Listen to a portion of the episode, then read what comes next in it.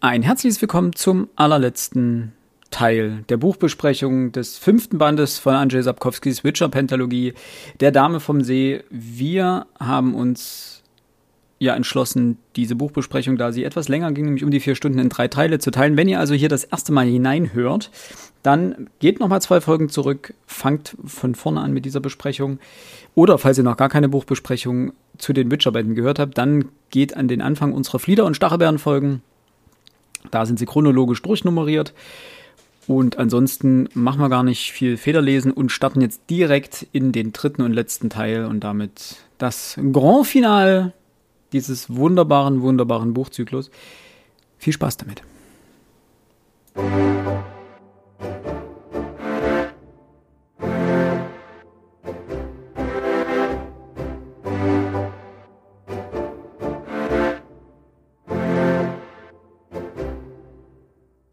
Nun denn, wir kommen zum äh, nunmehr siebten Kapitel. Die Hälfte ist erreicht. Ja, Haben wir fertig. Haben wir das- fertig. das- Ja, ja, zweieinhalb Stunden, wenn es halt nur fünf Stunden Aufnahmen ist, doch ganz entspannt hier. Kurze ja, Folge gut, heute. Wobei ich sagen muss, äh, wir haben ja jetzt auch Kapitel, die finde ich nicht so viel hergeben, wo man Ja, nicht so viel das drüber verliert. Ähm, Kapitel 7. Hier fasse ich es relativ kurz zusammen. Ciri wandelt zwischen den Fa äh, Welten, aber Ja. falscher Ort, falsche Zeit. Find- Alter Mann will sie, und ich habe es so geschrieben, rapen. Denn was Ja, es anderes ist, es nicht. Ist es ist wirklich. Und ja. vor allem verhält er sich wie ein Hashtag Triebtäter. Auch das steht bei mir auf dem Blatt. Denn da ist wirklich nichts mehr normal dran. Und ich finde, sorry, diese verdammte Szene hätte es nicht gebraucht. Außer, dass es wieder so eine ekelhafte Szene gibt.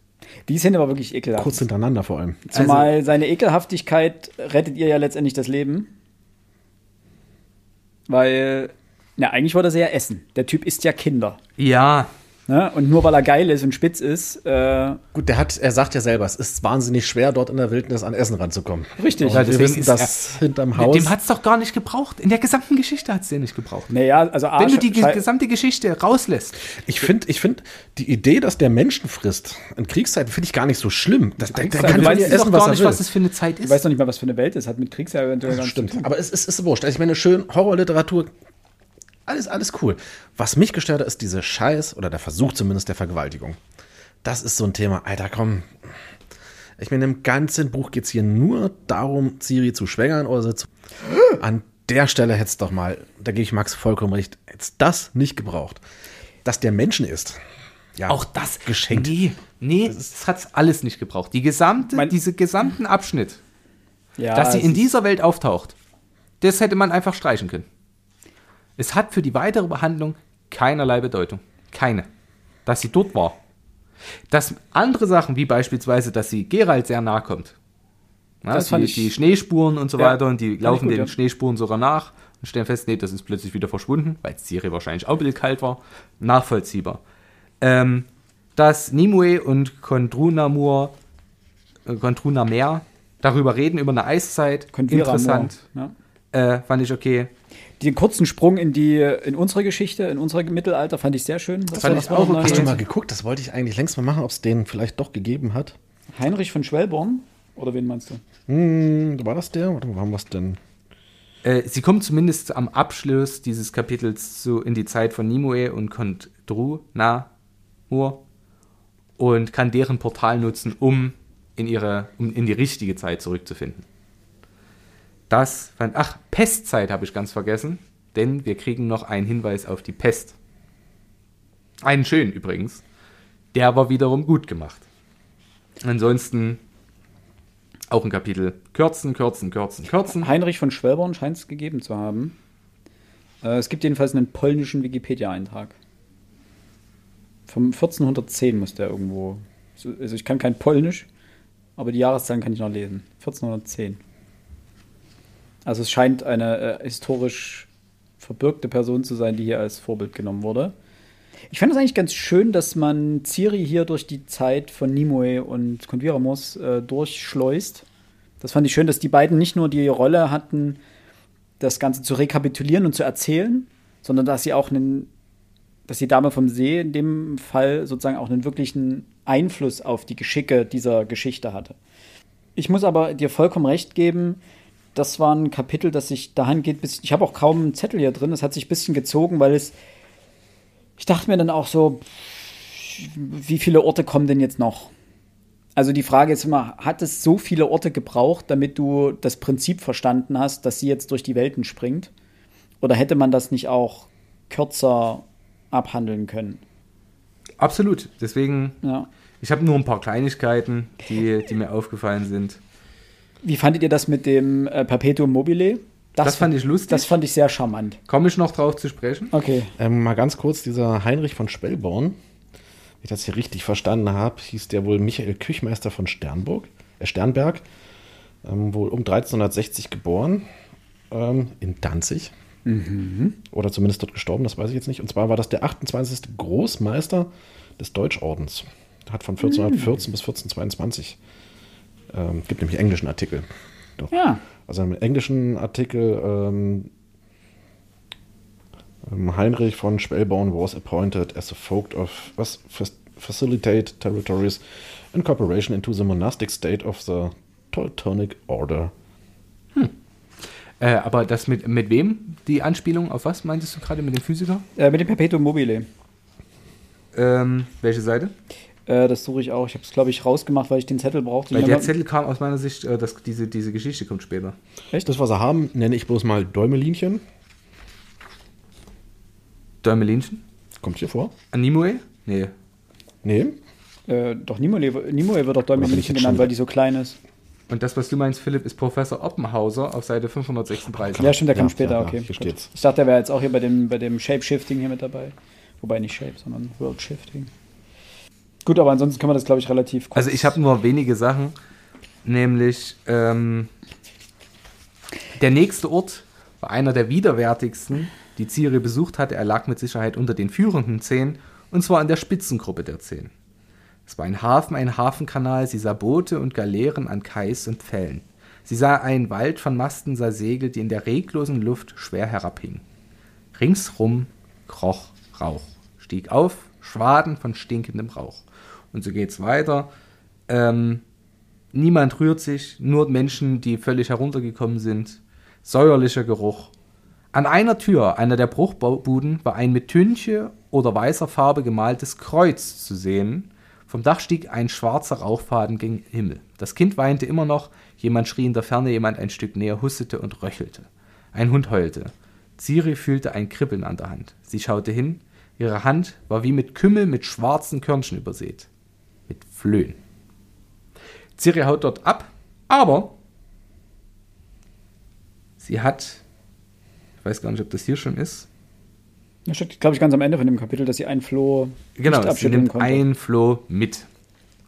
Und das andere kleine Anspielung schon, was ich noch gefunden habe. Äh, ich, ganz kurz Tell me. dazu. Ähm, ich habe eine Theorie dazu, dass es so viele Welten sein müssen. Mehr oder weniger. Ähm, wobei ich mir vorstellen kann, dass es auch anders funktioniert hätte. Ähm, hier wirkt diese Geschichte mit dem Floh so beliebig wie alle anderen. Mhm. Aber sie spielt ja noch zweimal eine Rolle. Und sie spielt vor allen Dingen dann plötzlich später eine Rolle, die wichtig ist, um die Geschichte von zwei Personen zu Ende zu erzählen. Und das fand ich wieder mal einen sehr schönen Schluss. Der Feldarzt und die eine ähm, aus dem Tempel der Melitele. Melitete, Melitele. Ich fand die Idee mit dem Floh und dem, dieser ganzen Pestgeschichte fand ich gut. Fand ich auch. Die hat fand mich, ich schön. fand ich richtig stark. Also das, das sind so kleine Ich, Puzzleteile. eine Sache, die du, warum du die nicht genannt hast auf Seite 344, die muss dir aufgefallen sein. 344. Quasi ganz am Ende des Kapitels heißt es, dort ist der Weg, den du gehen musst. Ciri, Tochter Pavettas, tritt ins Portal ein, folge dem Weg, der zum Treffen mit der Vorherbestimmung führt. Möge sich das Rat der Rad der Zeit schließen. Ja. Und so weiter und so fort. Aber das Rad der Zeit, das muss dir da aufgefallen sein, dass du da keinen Strich Ja. dran gemacht hast, verwundert mich zutiefst. Zumal beim Rad der Zeit ja auch dieses Symbol ist mit dem. Naja. Das Rad der Zeit, da gibt es, ich glaube, die. Oh Gott, jetzt darf ich keinen Quatsch erzählen. Ich glaube, die Zauberin beim Rad der Zeit tragen auch einen Ring, bei dem sich die Schlange in den eigenen Schwanz beißt. Ich glaube, das ist ein ganz wichtiges Symbol in der. Also Ouroboros spielt auch dort eine Rolle. Ich weiß nicht, ob das hier eine, eine Hommage daran ist, aber sich hier Ich weiß es auch nicht, Äh, dafür kenne ich das Buch zu wenig. Aber, ohne das jetzt noch weiter in die Länge ziehen zu wollen, was sind eure Alternativtitel des Kapitels? Eingefallen ist mir Flucht von Alcatraz. Aber ähm, trifft es jetzt nicht ganz so, wenn ich ehrlich bin. na, Stargate, klar. Ja, stimmt. Zurück in die Zukunft. Zurück in die Zukunft. Ich habe äh, die Zeitenwandlerin. Siri spielt Portal. Das ist schön. Und, Philipp, nur für dich, kommt Rat, kommt Zeit. Aber Rat mit D natürlich. Ja, wow. Äh, fand ich ganz nett. Ja, die Zeitreisende geht natürlich noch und äh, ein Land vor unserer Zeit. Ja, auch schön. Auch schön. Ja, stimmt. Der Flo. Und natürlich ein Männlein steht im Walde Teil 2. Ja, wir hatten ja schon unseren Corvo in, im Sumpfwald. Ähm, also ihre Chancen stehen so 50-50 bei alten, einsamen Männern. Aber da waren wir doch noch gar nicht. Die Szene kommt doch noch gar nicht in dem Dings. Oder? Hä, doch, die war jetzt hier dabei. auf 300, Ach doch, stimmt, ja. 326 hast du dir. Ja, darüber habe ich zum Glück. Da, Da müssen wir jetzt, glaube ich, nicht lange drüber reden. Das ist, das ist Nee, halt nee, ich will da nicht drüber reden. Kannibalischer, geiler, alter Sack, der irgendwie. Genau, den es nicht gebraucht hätte, niemand braucht ihn. Und gut, Siri hat ihn zum Glück auch klargelegt, äh, klargelegt klingt falsch. spielt. Klar. äh, sie hat ihn kaputt gemacht. Er hat ihn flachgelegt, ja. Ähm, achtes Kapitel. Zurück zum Inhalt. Äh, allein die, die Vorrede ist schon lustig, denn vom Hoch, von eurer Hochwürden Jahre von Elander dem Älteren stammt die Vorrede. Und das bringt uns dazu, dieses Kapitel beschreibt quasi die Schlachten. Die Vorbereitung der Schlachten, die Abläufe der Schlachten. Wir haben unzählige Perspektiven, die Seite des Nordens, die Seite des Südens, der Ärzte, der Historiker, der Adepten, der ausgebildeten oder auszubildenden Kadetten. Ähm, unzählige. Ich gucke gerade, kam hier auch schon die. Bei. Also Jahre kommt wieder vor, kam hier auch schon die. äh, Sanitäter vor? Ja, Ja, genau. Milo Wanderbeck, der Halbling und Feldchirurg, genau. ein, die, die, das sind die einzigen, die ich sehr mochte in der Geschichte. Ja, wahnsinnig sympathisch. Ähm, was Marty und äh, Yola, Rusty und so weiter, Shani Ich finde aber, sch- ich finde aber schön, dass. Ähm, ich gehe jetzt mal davon aus, dass ihr dieses Kapitel nicht mochtet. Ich, ihr hattet ja auch in den Vorgängerbänden schon, das fand ich eigentlich ein bisschen komisch, aber dass euch diese ganzen Schlachtenbeschreibungen und dieser ganze Man hätte es kürzer die geopolitischen. Ge geopolitisch spannend. Schlachtenbeschreibung nicht spannend. Okay. Aber Geopolitik findet ja auch statt, ne? Weil ja Ge- findet hier in, ja, das Problem ist, der Anteil ist zu klein. okay. Ich fände es beispielsweise, wenn hier Historiker drüber sprechen würden, so beim Historikerkongress, warum haben wir das so gemacht und nicht so? ja. Oder äh, auch Pro Propaganda, wie hier bei den, bei den ähm, Kadetten, die ausgebildet werden in Nilfgaard. Ähm, alles gut. Ja, dort wird ja, wird ja eine bestimmte Geschichtssicht gar nicht zugelassen. Ja. Äh, dann ist das okay. Aber alles andere war mir dann einfach zu viel. Weil äh, hier schlachtet der den, dort kommt irgendwas, dort ist irgendeine Söldnertruppe, die noch irgendwas macht.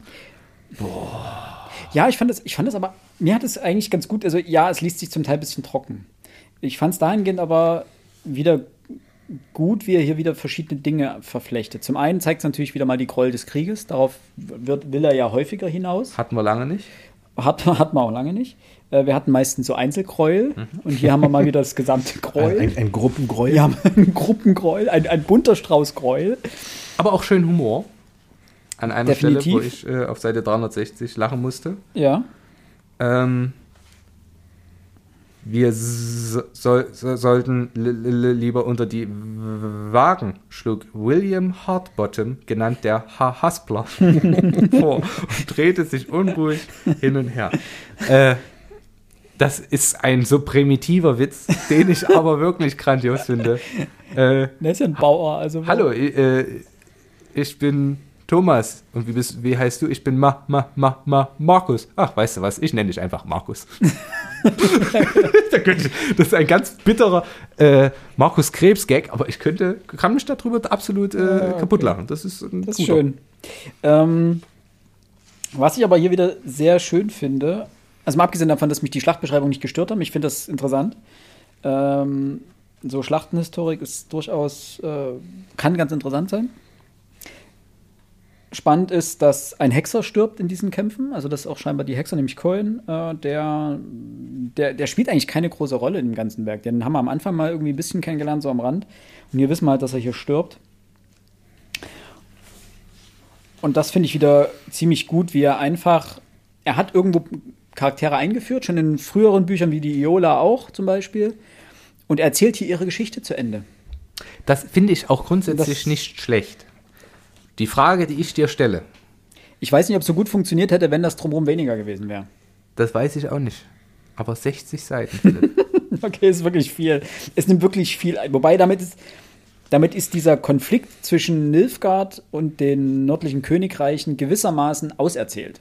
60 Seiten, Philipp. Ja, aber er macht, diese, er macht diesen, diesen Nein, Konflikt ist doch in macht er Ordnung. in vier Büchern riesengroß auf. und hier bringt er natürlich. den zu Ende. Er muss es zu Ende bringen, aber jetzt, jetzt kommt, jetzt kommt mein Punkt.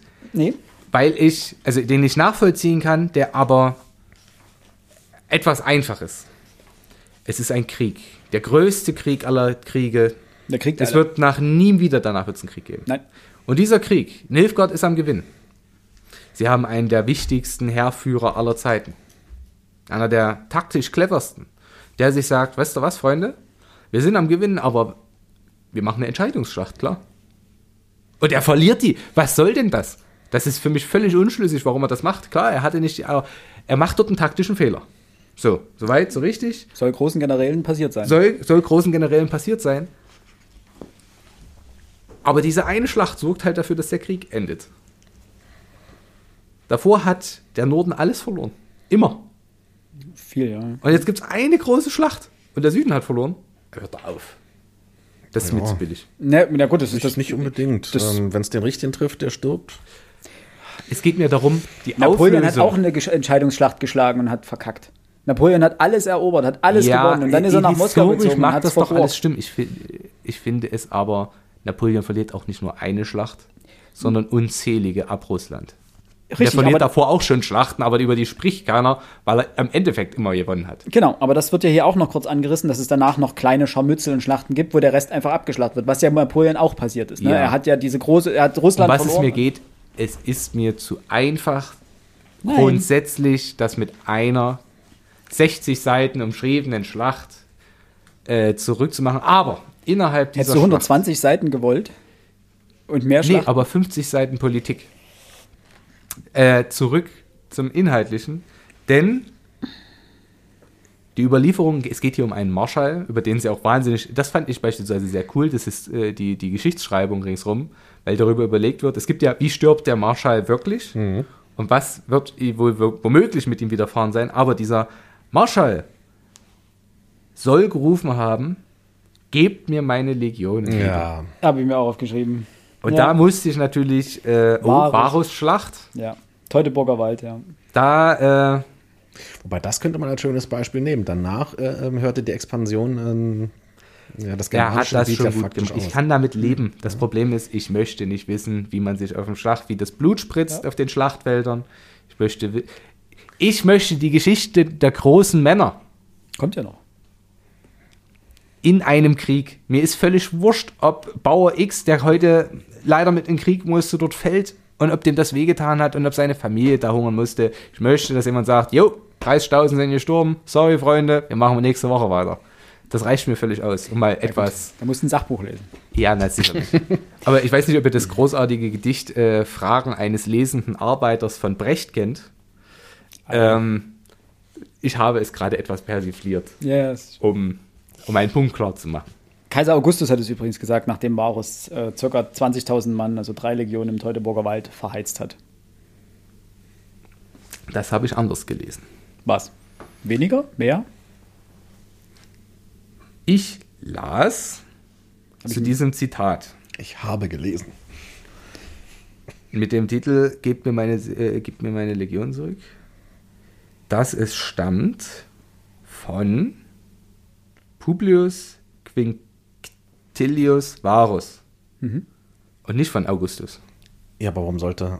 Warum sollte Varus sagen, Varus, gib mir meine Legion Ah, zurück? oder hat er das zum Germanen gesagt? Gib mir meine Legion zurück. Oh, nee, du hast recht. Hä? Ich habe leider den restlichen Wikipedia-Artikel nicht gelesen. Ich wollte gerade sagen, hä? Habe ich mich gerade. Er hat es zu ihm gesagt. Ja, du hast recht. Ja, Okay. Augustus hat es über war oder zu Schneid das bitte ausgesagt. raus, das ist ein Fehler, der mir eigentlich nicht pa- passieren Nee, darf. es ist, ist okay, es bleibt schön drin. Kann Ah, ja passieren. Ähm, was ich noch ganz schön finde in dem Kapitel, ähm, Jahresende wird noch geschildert. Man, äh, also dieses ganze, diese ganze Schlacht wird ja wieder als Bericht verfasst, den Ja. Jahre aufschreibt. Und das Schöne ist, in wen ist Jahre verliebt? In Siri. In Ciri. Und wen möchte er immer wieder haben? Ciri. Und, Und wie wer, nennt er seine Enkel? und seine Enkeltochter heißt ja. Das heißt, er bekommt am Ende sein eigenes kleines Happy End. Er bekommt seine Ciri. Aber anders, als man es denkt. Und das ist so schön. Und es gibt noch einen anderen richtig schönen Moment, nämlich ganz am Ende dieses Kapitels. Ja. Denn Rusty, auf diesem Schlacht, äh, die, die, die, das Feldleiterzerett nennen wir es mal so, die dort versuchen, alles zusammen zu ja. flicken, was noch zu flicken ist, was noch nicht den letzten Lede, äh, Lebenshauch ausgeatmet hat. Ähm, und da sagt der er hat etwas erfahrenere Arzt, ja, rot ist mit rotem, gelbem mit gelbem und schwarz ist mit schwarzem, Ja. äh, weiß ist mit weißem, dann wird es schon stimmen. Und über die eine dieser Ärztinnen heißt es, dass Shani eben 27 Jahre nach der Schlacht starb, als berühmte und von Hochachtung umgebene emeritierte Dekanin der medizinischen Fakultät an der Universität von Oxenfurt, wo wir wieder bei Oxford sind. Ja. Generationen von angehenden Chirurgen wiederholten ihren berühmten Scherz, nähe Rotes mit Rotem, Gelbes mit Gelbem, Weißes mit Weißem zusammen, dann wird es schon stimmen.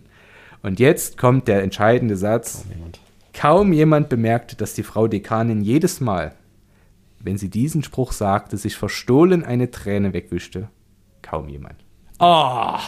Ja, Pathos, mir egal, das fand Ja, ich das ganz, war ganz. Allgemein diese, diese, dieses kleine Grüppchen an Feldchirurgen, die dort, die haben ja wirklich alles zusammengenäht, ne? Freund wie Feind, das kam ja dann auch noch kurz mit. Und auch egal, äh, gleich des Ranges, Ja. den sie hatten. Also Genau, wer, wer als erster zuerst auf auf der Liege liegt, hat Wird- Glück gehabt. Genau. Und die, die sind dann innerhalb von so wenig Seiten, ja, 60 Seiten, ich weiß, die kommen aber immer wieder dazwischen drin vor, die wachsen einem so ans Herz da drin. Ja.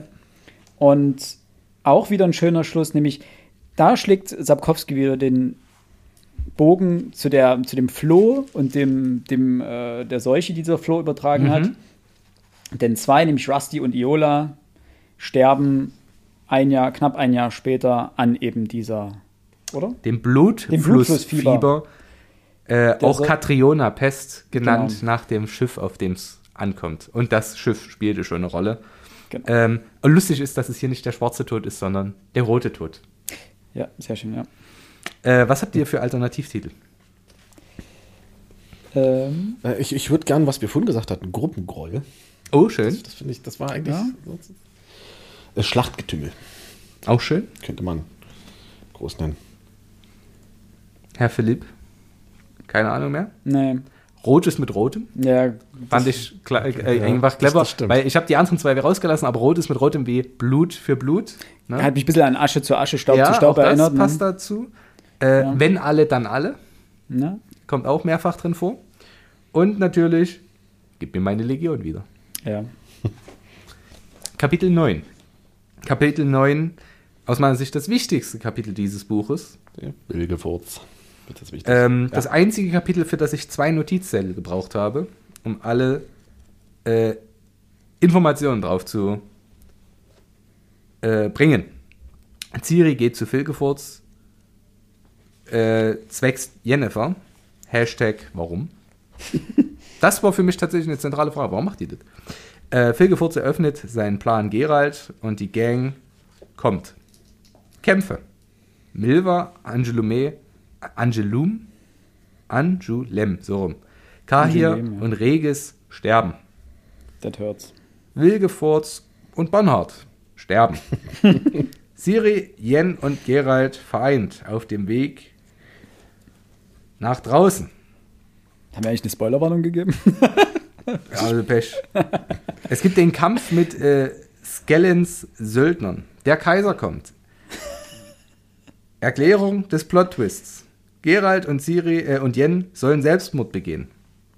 Siri kommt zurück. Hashtag warum? M hier, aka Duni, ließ sie gehen. Keine Ahnung warum. Vorhersehung, Niederlage der Loge. äh, am Ende war ich wirklich so weit, dass ich gesagt habe, wir nehmen das jetzt so hin. Es gibt für mich, ich, na, das muss ich schon vorwegnehmen. Dieses Kapitel hat von, äh, von mir einen, Tit- äh, einen Alternativtitel bekommen, der heißt M. Night Shyamalan wäre stolz. Weil es hier Plotholes gibt. Findest du? Ja, absolut. Okay, Es ergibt für mich keinen Sinn, warum Ciri sich sagt, nö, ich gehe da jetzt alleine hin. Ich will Jennifer alleine gegen Völgewurz befreien. Wen hätte sie noch holen sollen?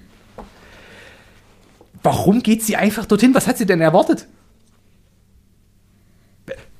Es ist für sie nicht ersichtlich, dass Gerald und die Jungs kommen Nö, und Mädels. Es ist nicht erwartbar, dass die Loge ihr hilft.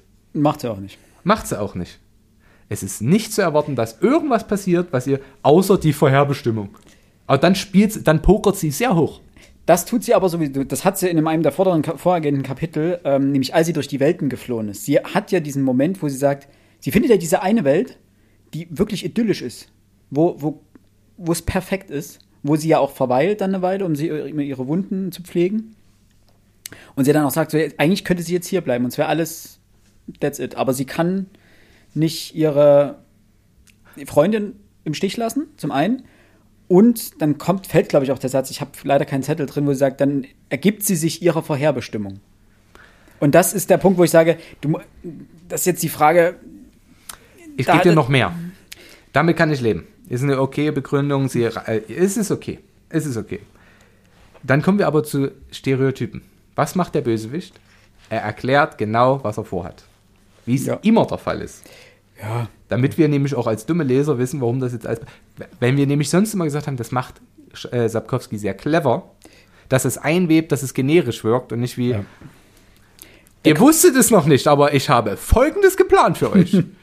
äh, ja. sei es drum, es muss mit rein, sonst verstehen wir es nicht. Aber Wilke okay.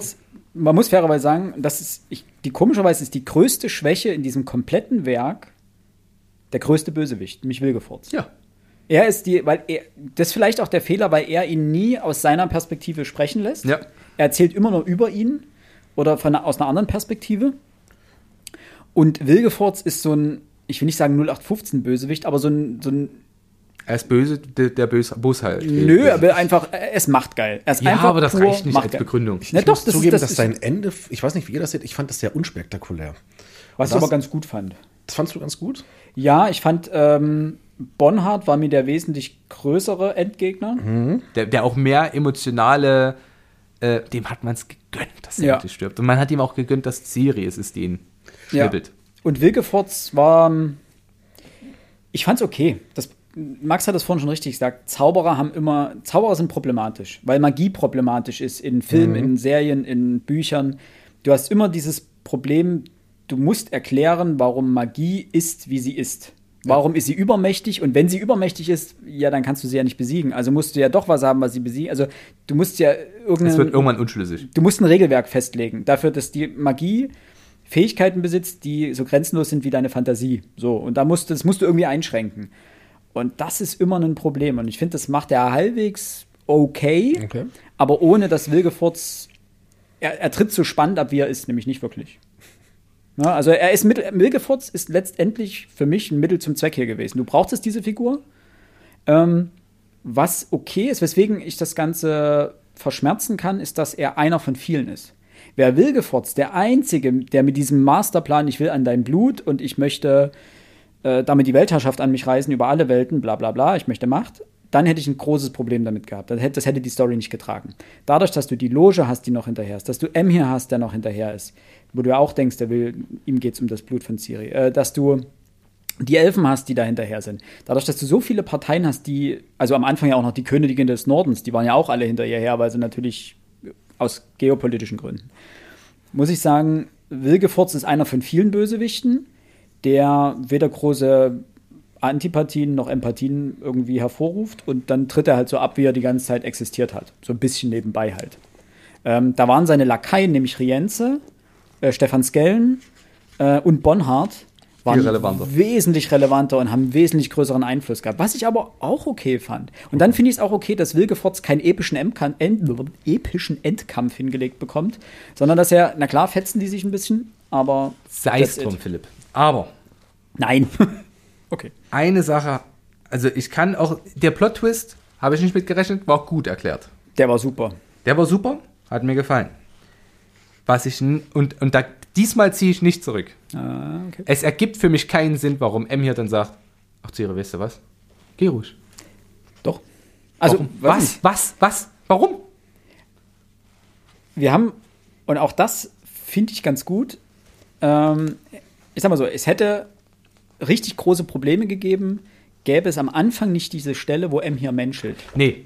Nein. Warte, warte, warte, da, bevor, du, bevor du, Hör doch auf. Nein, der Witz ist, der Witz ist, ähm, M hier begreift in dem Moment, glaube ich, was Phase ist bei Geschichtsschreibung und bei Herrscherlegitimation. Es ist letztendlich scheißegal, ob er die echte Ciri hat oder nicht. Denn er hat die andere noch. Meinst Die, du? die eine ist, weil er begreift dieses Thema Vorherbestimmung. Natürlich kann er, also für ihn ist es egal. Für ihn in Person ist es egal. Und in dem Moment, wo die Auflösung kommt, dass er Duni ist, das habe ich überhaupt nicht kommen sehen. Also, ich wusste aus den Spielen, da gab es nämlich das auch, M hier ist der Vater Ciris. Ich, Okay, fair. Ähm, Das wusstest du? ja, Schieß. Wobei ich nicht wusste, dass es hier auch so aufgelöst wird. Deswegen hat es mich so überrascht. Aber vielmehr hat mich das geflasht, als Gerald sagt, hey Duni. Und diese Auflösung dann, dass Duni ja überlebt hat, als Pavetta gestorben ist, das war ja auch Zufall mehr oder weniger. Dieses äh, mit Wilgefortz am Anfang ja auch, hat er auch zusammengearbeitet, deswegen, und ihm wurde ja dann einfach nur die falsche Ziri geliefert, auch aus einem Zufall heraus. Aber auch da könnte man wieder sagen, dieses ganze Thema Vorherbestimmung, war es ihm vorherbestimmt, dass er die falsche Ziri geliefert bekommt? Ähm, mit, diesem ganzen, mit diesem Thema wird die ganze Zeit so ein bisschen changiert und deswegen, am Anfang ist M hier ja hart. Er sagt, Gerald, gut, okay, schneid dir die Pulsadern durch, zusammen mit deiner Kommen wir dann noch drauf zu sprechen? Jennifer, genau. Äh, ich habe Ciri, ich habe alles, was ich, ich habe alles gewonnen. Er hat, M hier hat in dem Moment alles gewonnen. Und ich glaube, und so, so liest sich das für mich auch, in dem Moment begreift er aber, und er, er muss mal gucken, ich glaube, ich habe irgendwo einen Zettel drin, kommen wir gleich drauf, dass er, dass es eigentlich egal ist.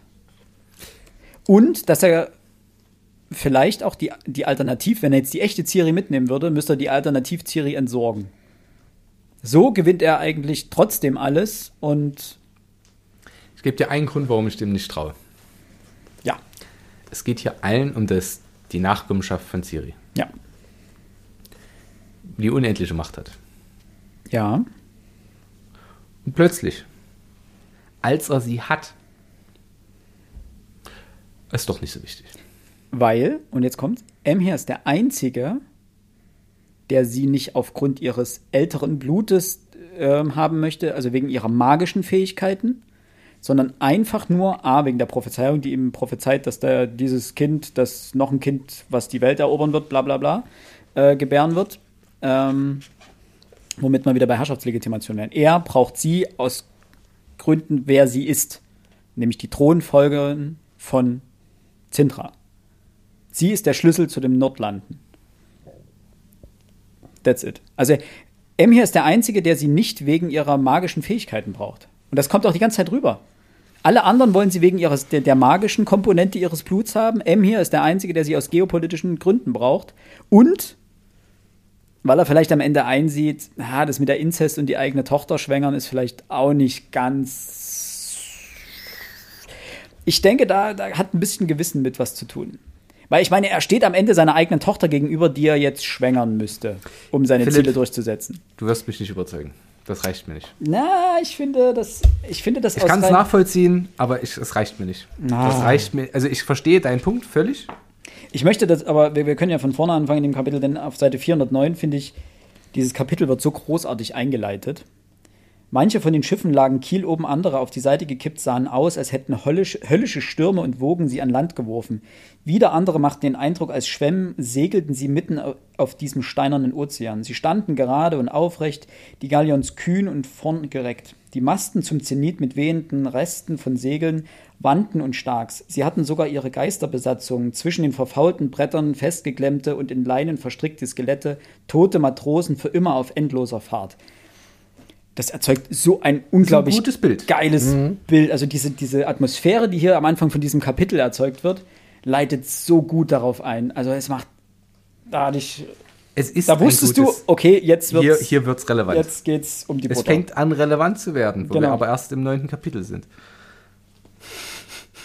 Ja. Plus, äh, aber jetzt noch nur, nur mal eine Allgemeinkritik. Dieses Kapitel hat alles. Ein, wirklich ein großartiges Finale. Und trotzdem kommen noch drei weitere Kapitel. Ja, es hat noch irgendwelche Geschichten auflesen, auflösen müssen. Wenn er die erste Klammer nicht macht, ja, spart das, er sich die, die letzte. Ja, ja, ist klar. Gut, über die, über die erste und die letzte Klammer kann man streiten. Ja, okay, das ist so das Schicksal Ciris. Ich finde übrigens gut, dass er diesen Schlachtenepos, dass er den vor dieses Kapitel gestellt auch hat. gut. Damit du eben nicht dieses Problem hast, dass du die Geschichte von deinem Helden zu Ende erzählst und sagst, ach übrigens, so und so ist das mit den Königreichen ausgegangen. Die haben Das wäre ein bisschen bi- billig gewesen. Das wäre billig gewesen und dann, Ja. dann sind noch diese starken Emotionen, die ja letztendlich diese Kapitel jetzt in dir auslö auslösen, werden dann verpufft. Und so hast du die ja noch. Und das finde ich ganz, äh, ganz gut. Ich habe primär hier die Toten aufgeschrieben. Weil ich das, Das- am relevantesten fand, weil hat- die das- Enden schön waren. Ja, so schön sowas ist, ne? Also die Ja, Figuren sind aber- einem sehr ans Herz gewachsen. Ja, aber wie sie auch abtreten, Ja, ist großartig. geht einem auch ans Herz und deswegen ist es gut gemacht. Zum, zum Beispiel eben Milva. Übrigens, die äh, Prophezeiung, die Geralt bekommen hat, nämlich, dass er bald schon seine Gefährten verlieren würde, ist eingetroffen. Ne? Also Ja, zu, zum einen Rittersporn, der geblieben ist, wo er ist, nämlich in Toussaint. Damit hat er sein, einen seiner Gefährten und schon bald verloren. Und die anderen auch alle. Das äh, fand ich schon ein bisschen, äh, zumal diese, äh, die, dieses A-Team einem ja schon ein bisschen ans Herz gewachsen ist. Das ist ja eigentlich das G-Team, aber das klingt ein bisschen komisch. Das Gay-Team. Nicht das Gay-Team, sondern das G-Team. Ja, vergesst. Ist ja Ähm, peinlich. Äh, Ich fand cool, dass auf Seite 429 dieser Sterbenstraum von Milva kommt, der Das so quasi stark. endet mit äh, Ich hab dich lieb, Mariechen, denk immer daran. Und als sie stirbt, eine Seite später oben, Ich hab dich auch lieb, Papa, sagte sie ganz deutlich und starb. was, Schön. was ich daran so gut fand, ähm, ist, es fandst wurde, schön? Ja, es, Ja. Wurde, es wurde nicht episch in die Länge gezogen. Ja. So von wegen stundenlange Todesqualen, so wie bei Matrix 3 am Ende, wo äh, Trinity einfach mal stundenlang komplett durchbohrt in Neos Armen liegt und immer Der noch blind mal, ist? Der blind ist und immer noch mal, oh, Ja, das stimmt, ja. äh, dort irgendwie stundenlang vor sich hin stirbt, sondern es war sowas von on point und damit einfach mal noch. Du dachtest, was, ist jetzt vorbei? That's it?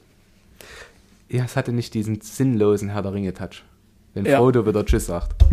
Boah, ey, wirklich, der Film hätte anderthalb Stunden kürzer sein können. Das ist krass, ne? Der, der, der Ring landet unten im Vulkan und du weißt, der Film geht noch eine Dreiviertelstunde. Genau. Was gibt's hier noch zu erzählen, Freunde?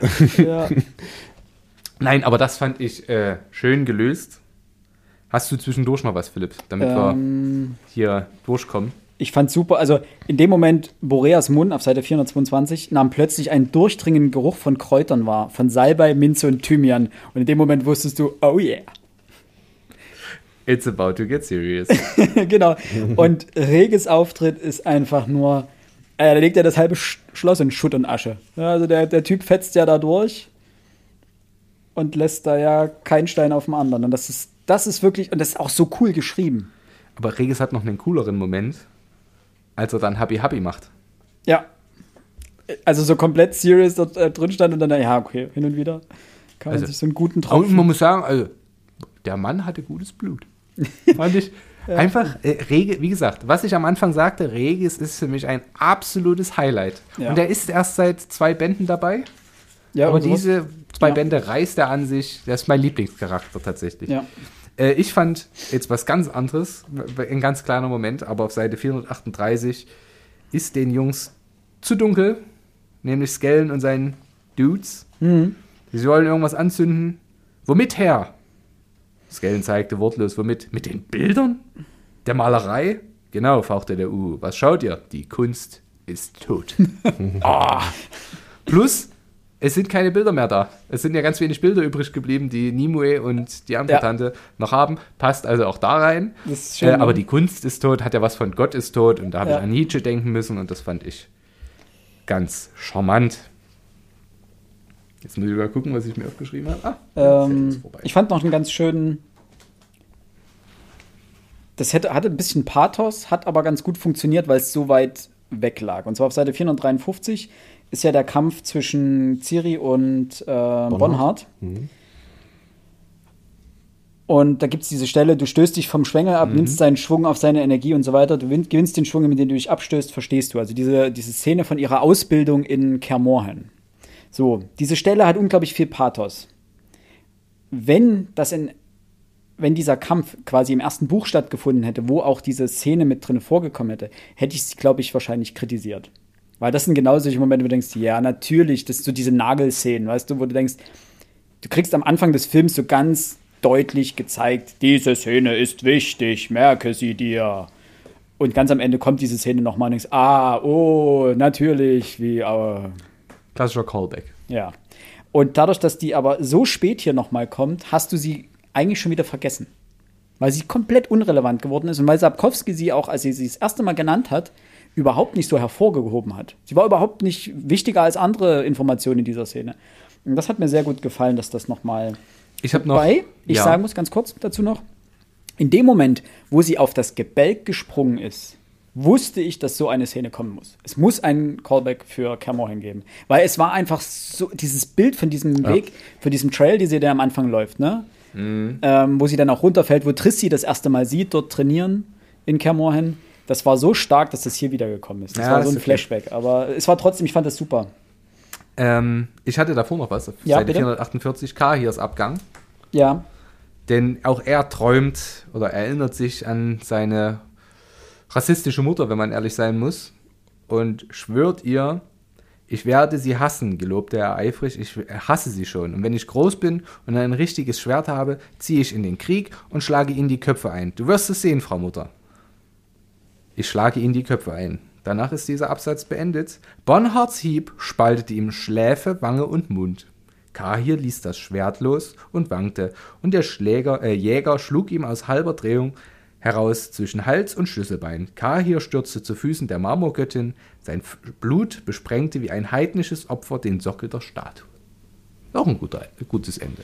Vor allem, Also, das habe ich, nettes, aber ein schönes. das hab ich nicht kommen sehen. Also, ich, ich war mir nicht sicher, ob überhaupt, also wie viele von seiner Crew wirklich sterben werden. Ähm, dass die teilweise so unbedeutend sterben. Die sterben ja irgendwo im Nirgendwo. Keiner wird sich an sie erinnern. That, that's it. Dann natürlich Seite 450 oder 449 folgende. Milva? Anjulem Achso, Angelina. stirbt. Ja. Äh, Milva ist schon tot. Ja, stimmt, Milva. stirbt war- als ja, ja, stimmt. Äh, die, auch da wieder ein schöner Callback. Ich wusste, sagte sie ganz deutlich.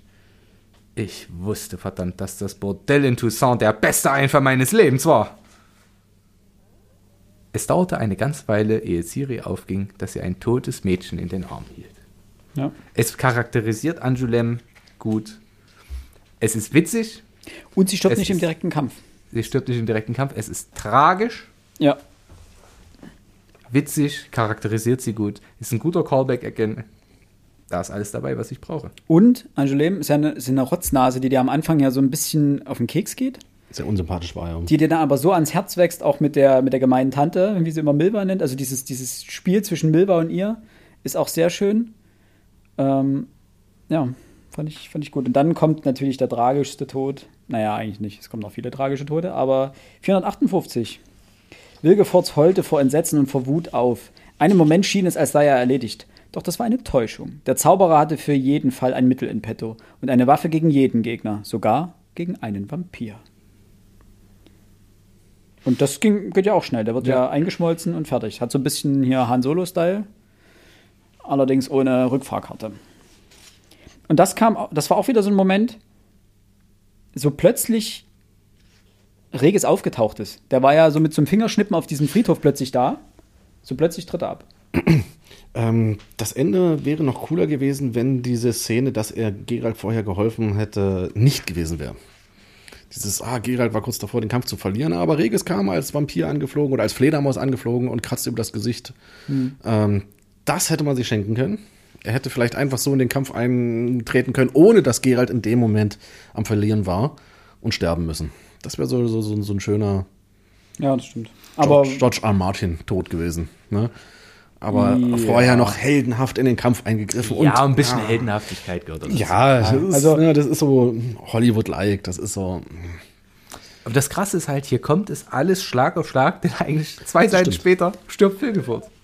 Ja, aber das finde ich gut. Das finde ich, das, das, das wird richtig schnell. Und dann aber, und das finde ich dann wieder das Schöne, es wird dann aber sich, so schnell die Personen sterben, sie sind ja nicht einfach weg und das war's. Auf Seite 461, sie verstummte und blickte, also geht auf 400 Seite 460 los, sie verstummte und blickte auf die Überbleibsel der geschmolzenen Säule, in der man die Umrisse einer Gestalt erkennen konnte. Wer war das, Gerald? Ein Freund. Er wird mir sehr fehlen. War er ein Mensch? Er war die Menschlichkeit in Person. Und das, das war wieder, das war so ein Moment, wo ich wieder dachte, Da krieg ich einen Schniff, ehrlich. ja, das da, da, da, kommt, da kommt ein Schniff, weil der, der tat weh. Bei Regis hatte ich wirklich gut am Herzen. Also, nah vor allen Dingen, ja. das, das. Und vor allem die Menschlichkeit in Person. Ich weiß, es ist offenkundig, er ist kein Mensch, aber das ist doch einfach Ja, aber schön. die Antwort war halt schön. Ist, Ja. War er ein Mensch? Und dann als Antwort, er war die Menschlichkeit in Person. Es ist wieder so eine ambivalente Antwort, die ich sehr schön finde. Und voll niedlich, Gerald und Jennifer, beides Menschen, die super gut ihre Gefühle äußern können, als sie dann auf Ciri treffen und sagen, ich stehe gerade.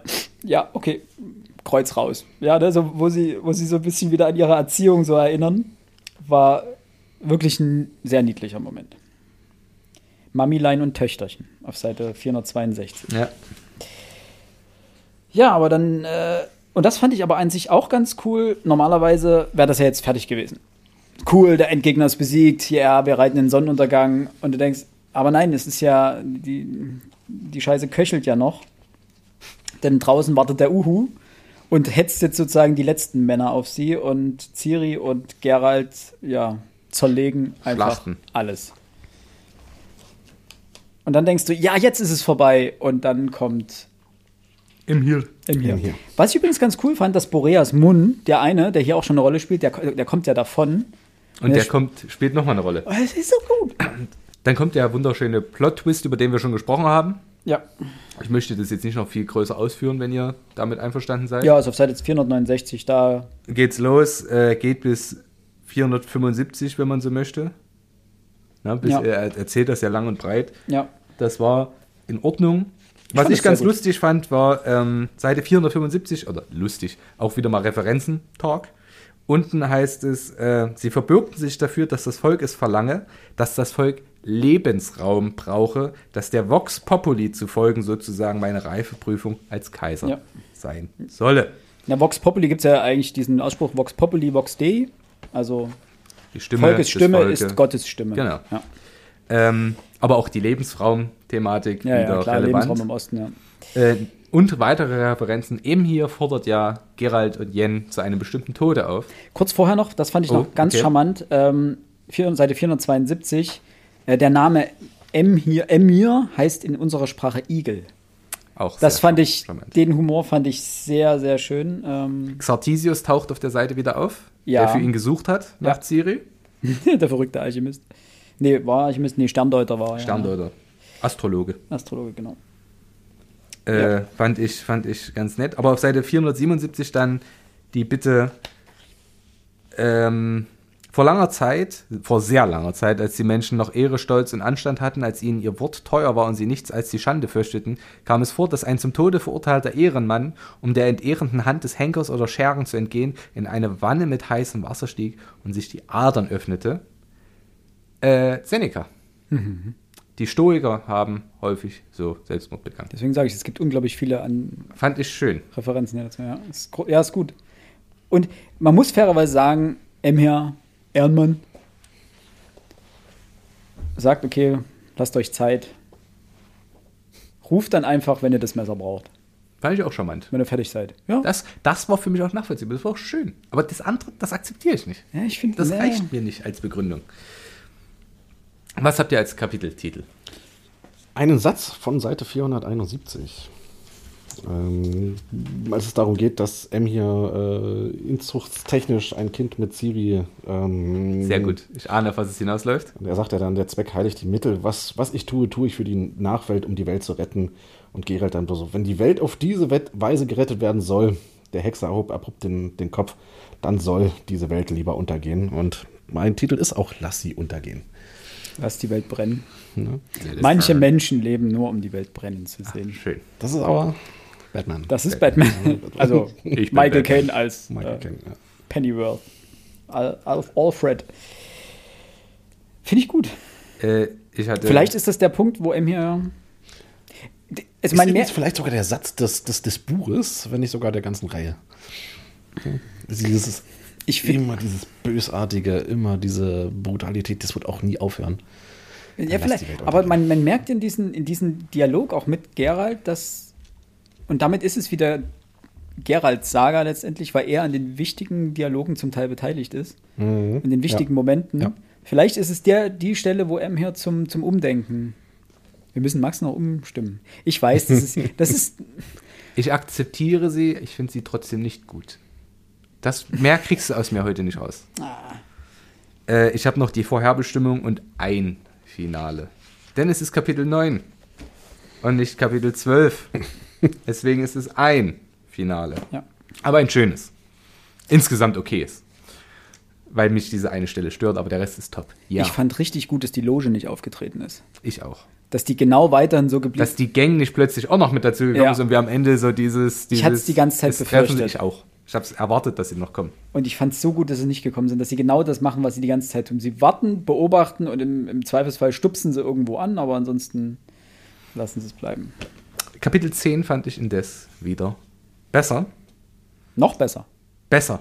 Etwas. So. Also das fand ich auch schon, 9 fand ich top, aber 7 und 8 fand ich ja blöd. Ähm, hier geht es diesmal um Vorbereitung auf die Zeit nach dem Krieg. Die Könige verhandeln, die Zauberinnen besprechen, Boreas, ein Elf und ein Pilger besprechen. Die Seuche kommt aus der Perspektive einer Ja. Katze. Und wir erfahren, dass Dijkstra dieser Pilger ist. Einer, ja. Und der andere, der Elf, ist ja der Kriegsflüchtling aus, äh, von Nilfgaard. Also Genau. die, die Nilfgaarder lassen ja dann die Elfen, die für sie gekämpft haben, Über die Klinge als- springen. über die Klinge springen. Und Ja. zwar wegen, also, also jedenfalls die Führenden sozusagen wegen Kriegsverbrechen anklagen und lynchen. Und hin und wieder auch von denen lynchen, an denen sie Kriegsverbrechen begann, begann haben. Begonnen haben, ja Gott. Aber das ist Politik. Ja, natürlich, keine Ja, Frage. Das fand ich äh, tatsächlich ganz gut. Ähm, in dem Kapitel habe ich tatsächlich gar nicht so viel, was mich jetzt besonders interessierte. ich fand super, wie, wie Dijkstra sich absetzt. Ja, das war. Und wir wissen ja auch schon, wie Dijkstra sich dann, äh, was ist, wie, wie sein, im letzten Band haben wir ja schon erfahren, wie er dann zu Ende geht irgendwann. Ja, und hier ist es wirklich mehr Geopolitik dann, ne? Also hier geht es ja dann letztendlich darum, wie alles aufgeteilt Genau. wird und Aber ich glaube, das ist jetzt für Hörerinnen und Hörer vielleicht Nö, semi-interessant. Ich fand noch die Anspielung auf Professor Oppenheimer ganz interessant. ja. Seite 536, oder hier heißt er Pop Professor Oppenhauser, der das Perpetuum mobile erfindet und dann, ach Mann, bebt die Erde und es funktioniert alles nicht. Äh, ich habe noch eine Anspielung wieder zu einem antiken Klassiker, Seite 508 oben. Wehe den Besiegten. Oh, das. Hm? Äh, ist ja Wehe Victis und wird ja ähm, von Livius in seinem Ad Urbe Condita dem Gallierkönig Brennus zugeschrieben, der nach dem Sieg über die Römer 387 vor Christus äh, eine große Menge an Lösegeld forderte. Und als die sich beschwerten, dass, das, dass die Gewichte irgendwie nicht stimmten auf der Waage, hat er noch sein Schwert draufgeworfen und hat gesagt, wehe den Besiegten. Schön. Soll wohl. Na, also, Ja, aber das sind doch diese schönen Genau. mythologischen Geschichten, äh, nicht mythologisch, äh, antiken Geschichtsschreibungen, die machen einfach mehr Spaß mit Ja. so einer kleinen Note. Also ich habe tatsächlich außer meiner einen Anspielung nix. Ja, ich habe schöne äh, Kapiteltitel, aber sonst nichts weiter aufgeschrieben hier. Weil ich fand es einfach cool. Ich mag Politik, ich mag die Perspektiven, die hier aufgemacht werden Und, die hier kommt, Zeitsprünge. aber hier kommt noch mal das, äh, das Menschelt wieder bei M hier, der ja seine falsche Ciri da umarmt, du meine kleine arme Staatsräson. Auch das ein schönes Mit Zitat. fremder Stimme, ja. Also, wie gesagt, Er ist doch nicht so ein Böser. sie nickte zum Zeichen, dass auch sie das wisse. Er bemerkte eine Träne auf ihrer Wange. Wie damals im Schloss Stücker spürte er, wie sich der in seinem Herzen steckende kalt, Splitter kalten Glases regte. Ähm, Das kalte Herz. ja, auch. Die Eiskönigin hatten wir auch schon mal bei der Eissplitter, die Kurzgeschichte. Stimmt. Ja. Und Da ging es aber um Jennifer eigentlich eher. Und ich denke, er hat sich ein bisschen in seine falsche Ciri verliebt. Die haben ja, deswegen gab es ja auch diese ganzen, diese ganzen Vorgespräche. Das war so prominent, wie viel Zeit und wie viel Text die falsche Ciri bekommen hat mit M hier. Da ging es, glaube ich, nicht nur um die Charakterisierung Emhirs, sondern auch, die waren ja lange im Dialog und er hatte ja auch sehr starke Verstöße gegen die Etikette verziehen und na, Ja, da, da, da wäre ich nicht so mutig. Aber zumindest hat er Sympathien. du, meine kleine arme Staatsräson. Ja, Sympathien auf jeden Fall. Na, Ja, also letztendlich zur Liebe würde ich noch ja. nicht gehen, aber ich würde sagen, es ist auf jeden Fall Na Sympathie. gut, dass er sie nicht nur heiratet, sondern dass sie letztlich Kaiserin ist, das ist übrigens schon ne, im Vorfeld, hier wurde es gesagt, also vor dem Kapitel. Äh, er erfreute sich hoher Wertschätzung seitens des Kaisers Emir von Emreis und war eine bedeutende Persönlichkeit bei Hofe. Obwohl sie keinerlei Amt innehatte, war bekannt, dass der Kaiser ihrer Meinung stets Aufmerksamkeit und Erwägung entgegenbrachte, wurde wegen ihrer großen Zuneigung zur jungen Kaiserin Cyrilla Fiona, die sie wie eine Tochter liebte, etc., etc. Ja, aber äh, das ist ja die, die Ausbilderin von ihr. Ne, aber das Die ist ja, aber es ist ja, die, die Kaiserin Cyrilla ist ja nicht unsere Cyrilla, sondern die falsche Cyrilla, würde Ja. ich mal vermuten. Ja, aber der Artikel geht ja über die Ausbilderin von Cyrilla. Also von der Fake-Ciri. Ne, genau. Okay. Aber es ist hier ja schon klar, dass M hier halt. Also ja, Fake ja, Ciri er heiratet sie auf jeden Ja. Fall. Ja, Das, das genau. ist richtig. Genau. Und das fand ich aber ganz gut und das zeigt nämlich nochmal, dass es eigentlich egal ist, welche Ciri er nimmt.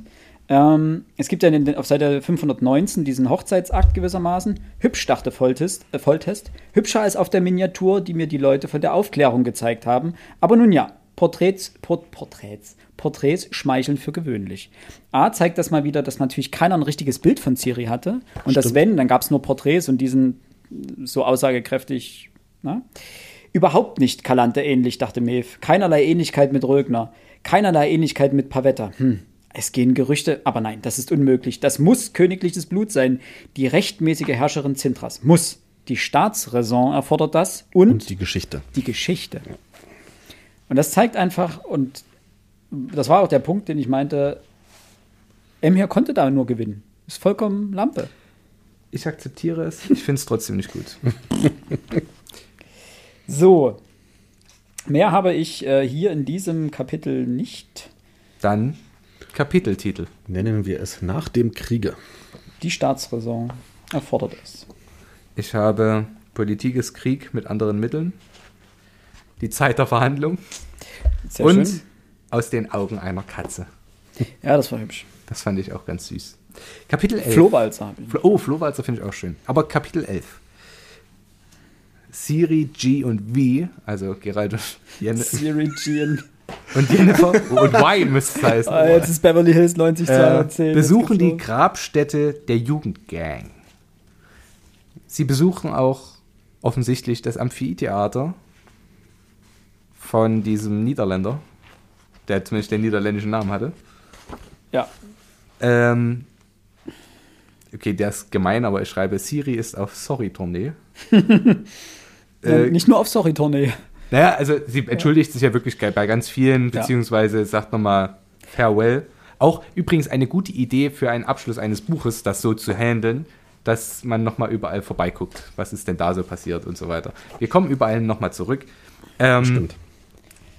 Ciri und Geralt reiten nach Toussaint und retten Rittersporn, dessen Liaison ein unliebsames Ende findet. Sie reiten gemeinsam weiter, trennen sich aber wieder. Jennifer ist währenddessen nach Monte Calvo geritten. Ciri reitet ihr nun nach. Sie treten vor dem Zauberinnenkongress auf. Die, vor der Loge. Loge. Die Ja. Loge der Zauberinnenkongress, schön. ähm, Oh Gott, das klingt wie Vertreterin aus dem Mittleren Westen. Ähm, und nach einer langwierigen Abstimmung darf Ciri nach Riva zu Geralt reiten mit Yen Yen. Ähm, ich finde diese Abschiedstournee wunderbar, weil sie dir nochmal so ein bisschen vor Augen führt, was wir für eine Reise hin, hinter uns haben mit Ciri, wo sie alles Stationen gemacht hat gewissermaßen. Ich fand es schön, dass es keine losen Enden gibt. Also, dass auch Ciri sagt, so, jetzt rechnen wir nochmal mit denen ab, die... Ich bin sowieso ein Freund, dass am Ende von Geschichten halt so ein bisschen äh, einzelne Personen noch mal so ein bisschen, ich sag mal, erklärt werden. Ich mag das zu wissen, wie es weitergeht. Es gibt viele Sachen, da fährst du deine Fantasie. Wenn ich ein Buch lese, will ich ja meine Fantasie gar nicht benutzen. Ich lese doch ein Buch, weil ich eine Geschichte haben will. Und es gehört halt dazu, dass äh, gewisse Sachen, ja, müssen ja nicht aufgelöst werden, aber dass man noch so ein bisschen was erfährt. Angedeutet. angedeutet. Ja, finde ich, ja. Also bin ich nicht generell bei dir, aber fand ich, äh, fand ich schön auch so, dass äh, in Epping begannen Gerüchte von drei Dämonen zu kursieren. Auch ein guter Anfang. Richtig gut, was ich, und zwar, was macht Rittersporn mit einem halben Jahrhundert Poesie? Wo lässt er das? In Toussaint. Bei Wieselchen. Also bei Anarietta, der hat man, glaube ich, vorhin nicht gesagt. Er nennt sie ja liebevoll Wieselchen, was einer der Gründe dafür sein könnte, dass er später. Nein, er bangt eine andere. Ja, auch. Er bangt einfach eine verdammte andere. Ja, das war. Und wundert sich und sagt dann einen der sexistischsten Sätze.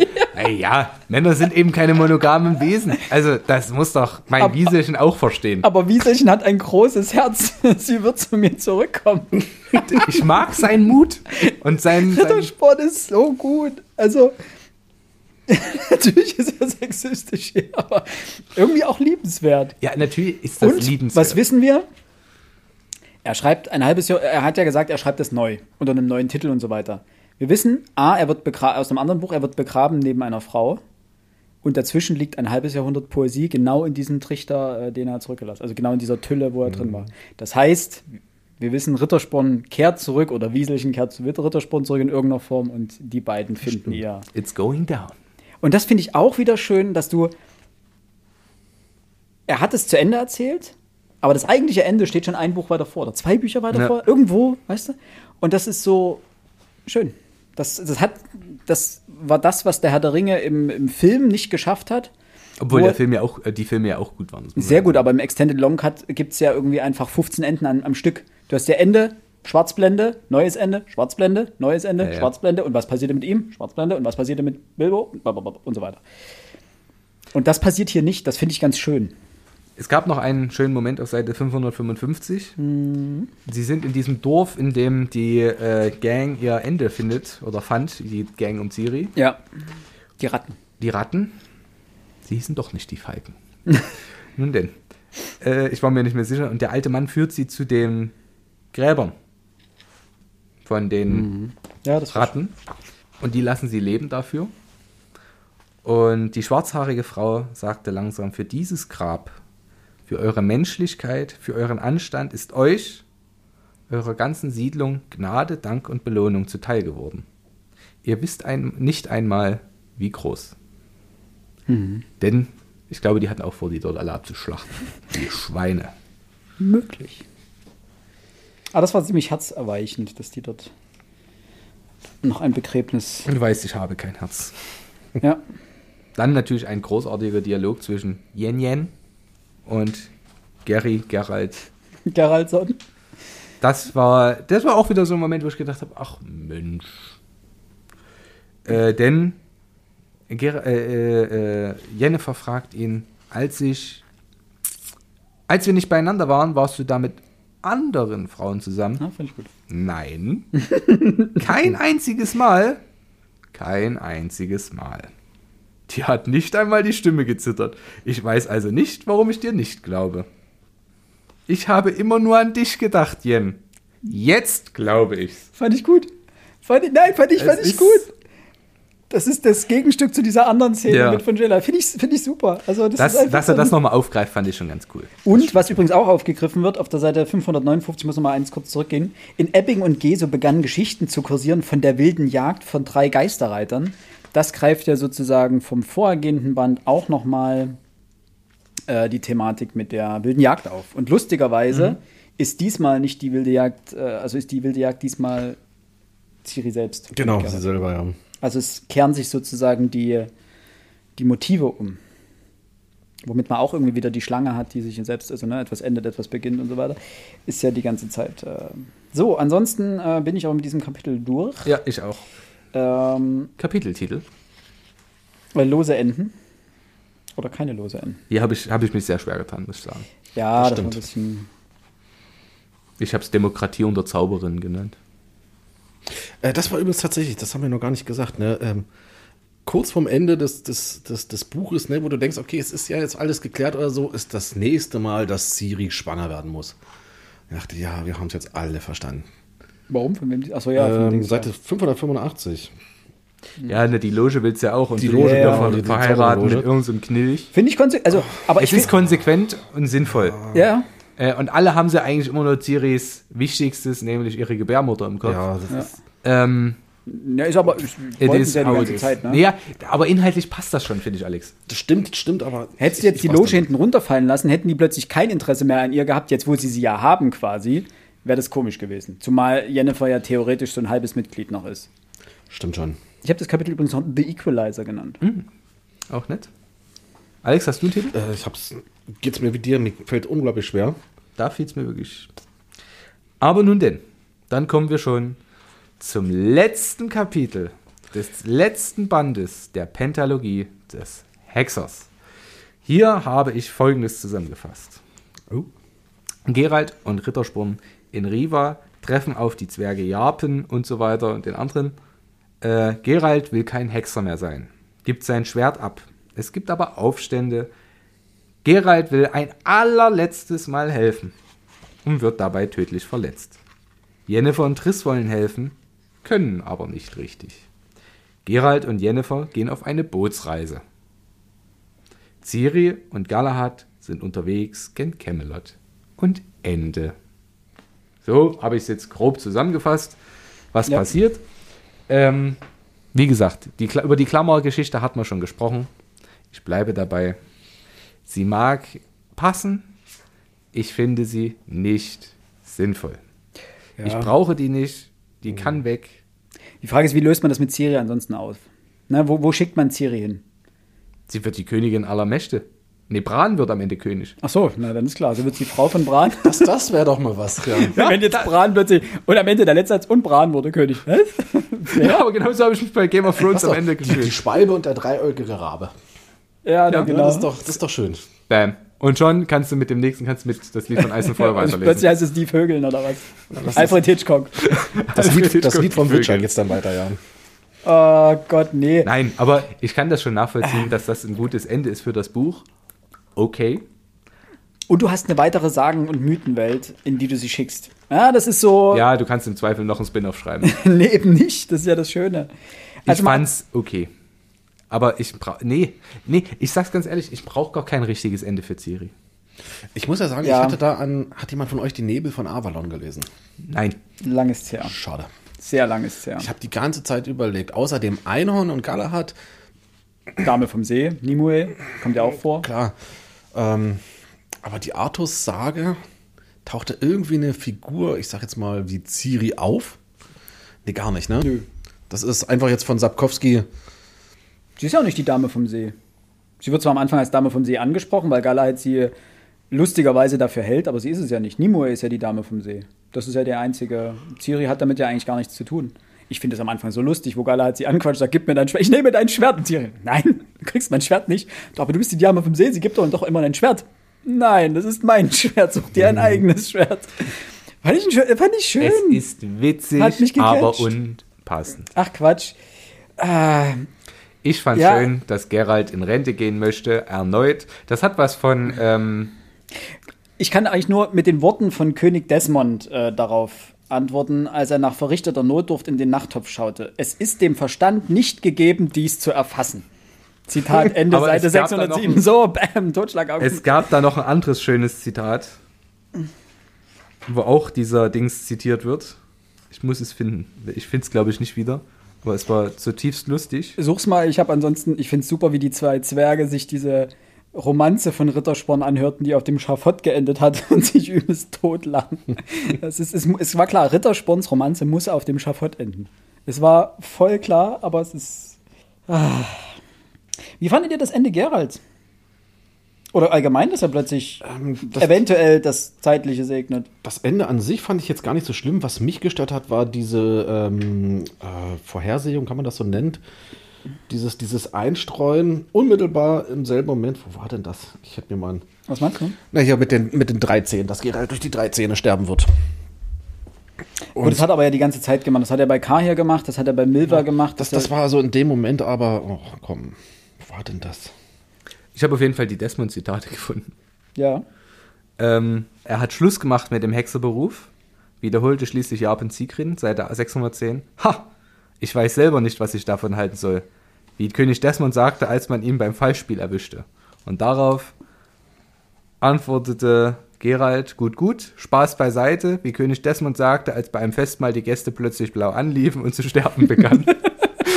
Spaß beiseite ist da einfach übelst ein richtig guter Spruch. König Desmond schien ein lustiger Kerl Das- gewesen zu sein, ne? Richtig, aber es hat was von, von äh, keine Ahnung, diesen falsch zugeordneten Zitaten. Es hatte was von Shakespeare. ja, oder so. Es hat aber auch was von Shakespeare. Ja. Ja, wenn immer irgendjemand sagt, ja, wie Shakespeare in Hamlet, Seite 12, äh, Akt 3, Szene 6, Zeile 5 sagte Ja. und.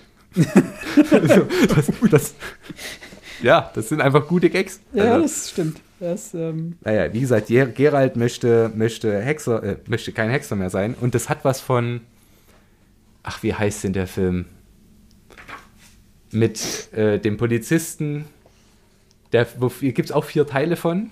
Police Academy. I'm, I'm too old for this shit. Ähm, Ah, Lethal Weapon. Le genau, Lethal Weapon. Lethal, okay. Le- ja. Was du meintest, ähm, Police Academy hat, glaube ich, mittlerweile sechs, sieben, Keine acht, Ahnung. neun. Ja. Äh, aber 20 Teile. wenn er mal sagt, ich bin zu alt für diesen Scheiß. So, und Ja, stimmt. macht das auch. Und was passiert? Er macht es am Ende trotzdem wieder. Und äh, ganz toll fand ich auf Seite 614 wieder andere Wissen, also es wird darüber spekuliert, warum ist das jetzt so weit gekommen, wie ist es gewesen. Äh, und dann gibt es halt ganz viele, die eine, eine Nilfgaarder Provokation gesehen haben und wie auch immer, völlig unterging inmitten der gewichtigen Stimmen der Wissenschaft Ja. die gar zu kühne Theorie eines gewissen jungen, exzentrischen Magisters, der, bis man ihn zum Schweigen brachte, behauptete, in Riva hätten keine Verschwörungen oder Geheimkomplette ihren Ausdruck gefunden, sondern die gewöhnlichen und weit verbreiteten Wesenszüge der dort ansässigen Menschen. Unbildung, Fremdenhass, brutale Rohheit und grundhafte Vertiertheit. Und dann wurden alle der Sache überdrüssig und man sprach überhaupt nicht mehr davon. Der letzte Satz ist grandios. Ähm, deswegen habe ich mir dazu, so tragisch das ist, ich habe aufgeschrieben White Trash. Was Aber- genau das ist. Ja, aber das, Das ist auch das, was, was hier bei uns passiert. Na klar, dieses empört euch, was gibt's morgen zu essen? Ja, nicht nur das, auch ähm, Ja, einfach Fremdenfeindlichkeit. Fremdenfeindlichkeit wird jemand abgestochen und dann ist es wieder vorbei und zack. Und zwei Wochen später interessiert es keinen ja. Erst Äh, empört ich- sich alles und dann. Fand ich Ja. äh, sehr schön. Nun, äh, was ich euch fragen wollte, sind jetzt Gerald und Jennifer eigentlich tot am Ende dieses Kapitels? Das ist das, was ich vorhin meinte. Es bleibt so ein bisschen offen. Er wird schwer, äh, also sie sa- er, wird, er kriegt diese, diese dreizinkige Gabel in den Bauch. Ähm, ist tödlich verwundet. Das sagen ja auch äh, Jennifer und, Ciri, äh, und Triss, dass man nichts mehr tun kann. Und dann werden sie zu einem Boot gebracht. So. Und dieses Boot verschwindet dann samt. Nee, ohne fährt Triss mit. Nee, Triss bleibt da. Dann kommt Triss vernichtender Hagelschlag. Fand ich auch ganz gut. Das fand ich ein bisschen blöd. Was Angst hatte, weil sie ein bisschen genuschelt hat. Hat auf immer irgendwas gesagt, was sie gar nicht konnte, gar nicht wusste. Und dadurch ist ein Zauber entstanden, der nie wieder oder von keinem anderen Weiß man ja nicht. Das Lustige ist, es gibt ja keine Zeugen, deswegen, das ist ja dann die Theorie, dass die genuschelt hatte, dass es deswegen so war. Stimmt, aber ja, ja, äh, das ist ja wieder dieses, und das finde ich immer so gut, es ist halt nicht klar. Und damit ist es, das finde ich so gut, es, das bleibt so ein bisschen im, im Dunklen. Achso, genau, Kelpie geht ja mit, also Ciris ähm, Pferd begleitet er dann das Einhorn. Und das Boot, was das Einhorn ja mitbringt. Und dann legen sie Gerald äh, drauf und Jennifer fährt mit. Und dann, und das ist dann ja nicht ganz klar, jeder von den dort Anwesenden sieht ja seine toten Freunde. Das ist das der Punkt, dass ich das Gefühl hatte, die sind jetzt in einer anderen Dimension mit den Toten zusammen. We- Weiß man halt nicht, ne? Ähm, aber es gibt ja dieses, äh, dieses Bild noch. Äh, Gerald öffnete die Augen, die durch die Lieder hindurch vom Spiel und lichten Schatten gereizt wurden. Und Gerald ist ja dann, also diese Szene spielt ja dann in dieser Welt, die Ciri bei ihrem Weltenreisen äh, gesehen hat. Diese Paradies, dieser Paradieswald. Und dort sind ja Gerald und äh, Jennifer dann. Ich bin mir unschlüssig. Ich finde es aber auch gut, dass es offen gelassen wird. Ich finde es, finde es Ja, sehr gut gemacht. Eigentlich ist es ja, ne, ähm, also er öffnet halt die Augen, ähm, auch die Brustschmerz, nee, auch der Bauchschmerz, die Brustschmerz, die Rippen und das enge Korsett von Verbänden überzeugten ihn nachdrücklich, dass die Stadt Riva und die dreizinkige Gabel kein Albtraum gewesen waren. Also es mag ja sein, dass er in unserer Welt von mir aus jetzt tot ist, aber an sich lebt er ja. Und zwar dort, wo er mit Jennifer ist. Wo sind wir, Jen? Ist das denn wichtig? Wir sind beisammen. Du und ich. Ja, aber es wird nicht klar, wo sie sind. Nee, das, das ist ist ja- im Nebel halt irgendwie. Das, ist, ja, dank dieser, dank der Flucht von Siri wissen wir ja, dass das theoretisch überall sein könnte. Es muss Ja. ja, nicht in unserer Welt sein. Nee, nee, also. Das war dann natürlich wenn, schade für Rittersporn und all die anderen Freunde, aber Triss und Nee, es ist definitiv nicht in deren Welt. Das ist, wenn es eine Welt ist, dann ist es die, die Ciri schon mal besucht hat. Ja. Nämlich, wo sie sich selber von ihren Wunden äh, kuriert hat. Aber es geht nicht klar hervor, was da passiert ist. Weil das Interessante ist dann, Galahad fragt sie ja dann, ob das das Ende der Geschichte denn ist, äh, oder sei. ja.